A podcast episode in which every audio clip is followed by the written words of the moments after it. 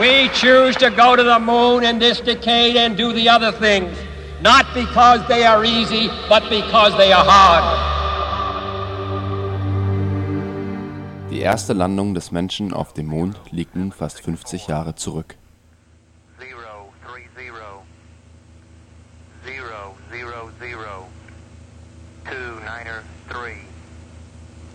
down eighty six minus zero zero seven five niner. Apollo went into orbit around the moon. The journey that had taken the lifetime of mankind was nearing its crucial moment. Oh, Apollo 11, Houston, we're wondering if uh, you started into the limb yet, over. Die Crew der Apollo 11 verbrachte am 21. Juli 1969 genau 21 Stunden und 36 Minuten auf der Mondoberfläche.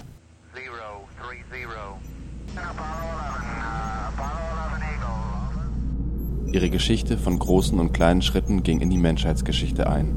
Das Wort Mondlandung ging neben anderen Wörtern wie Relativitätstheorie, Stress und Völkermord in die Liste der 100 Wörter des 20. Jahrhunderts ein.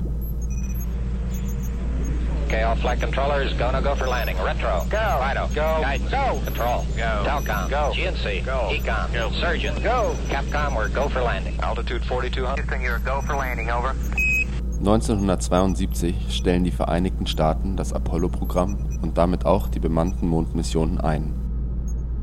Die allgemeine Sehnsucht nach dem realen Erleben des Extraterrestrischen blieb jedoch bis heute bestehen. Bloß träumt man nicht mehr nur von einem Besuch auf dem Mond, sondern von einem ganzen Leben. Die Vorstellung einer dauerhaften Mondsiedlung ist längst keine postapokalyptische Vision mehr, wie man sie aus Science-Fiction-Filmen kennt. Sie ist ein realer Wissenschaftsfetisch, bei dem Architekten die Hauptrolle spielen.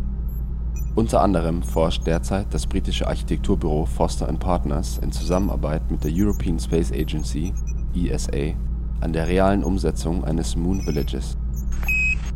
Das wichtigste Tool für das Projekt Mondhaus ist der 3D-Drucker. Es wäre natürlich viel zu teuer und aufwendig, Baumaterialien von der Erde zum Mond zu schaffen. Es ist eine Maschine, die sehr dünne Schichten Sand, die jeweils nur 5 mm dick sind, freigibt und sie mit einem Bindemittel, eine Art von Salzwasser, besprüht, die den Sand nur in den Formen eines Objektabschnittes zementiert.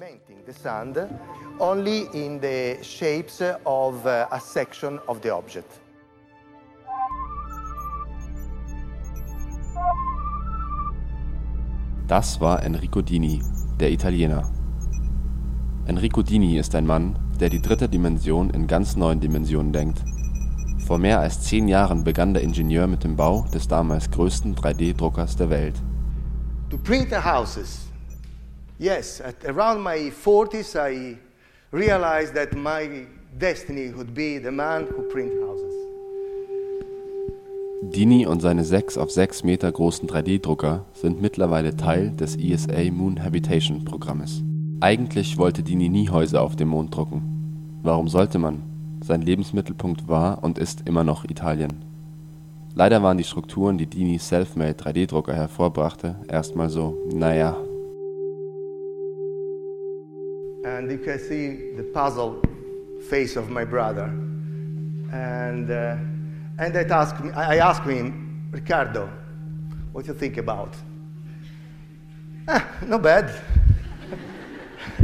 and I said, not bad, this is awful. awful. We will never have, have any investment for any investor with an, uh, an outcome like this. We have to put hands on immediately because uh, we have to make it more attractive. So we spent two weeks uh, to make like this, grinding, uh, and we made a, a fake somehow.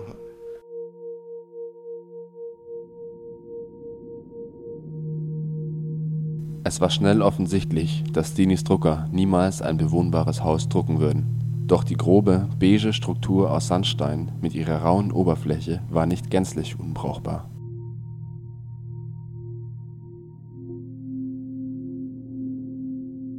It's rough, it's primitive, it's uh, extremely, uh, what can I say, by an industrial perception, it's something that, that is uh, totally unuseful. But into the sea, being this material totally environmentally friendly is uh, the key to enhance uh, the repopulation of fishes and uh, open this, the, the way to use this 3D printing immediately in a certain environment, the sea, for instance. Dinis 3D-gedruckte Sandsteinstrukturen gleichen in der Beschaffenheit Korallenriffen. Es lag also nahe, die 3D-gedruckten Sandsteinstrukturen auch im Meer zu versenken. So konnte man den Fischen wieder den Lebensraum zurückgeben, der ihnen durch die Meeresverschmutzung, Tiefseefischerei und Erderwärmung genommen wurde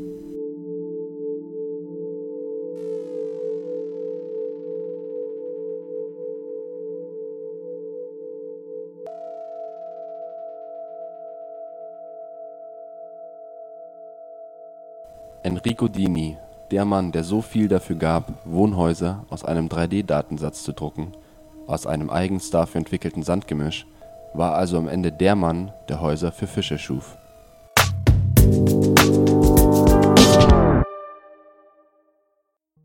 Das 3D-gedruckte Haus ist der heimliche Fetisch der Architekturbranche. In Kalifornien, China, ja sogar in Grafing bei München loten Architekten die Möglichkeiten dieses neuen Herstellungsverfahrens für Gebäude aus Bisher lässt sich ein starker Fokus auf Mondarchitekturen erkennen. So ist auch Enrico Dini Teil einer Forschungsgruppe der European Space Agency geworden. Sie arbeitet mit allen Mitteln daran, dass es bald echte, von Menschen bewohnte Mondsiedlungen geben wird.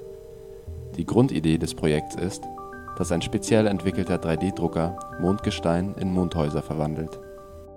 Warum aber versenken Architekten ihre 3D-Häuser im Meer oder planen sie gar auf dem Mond?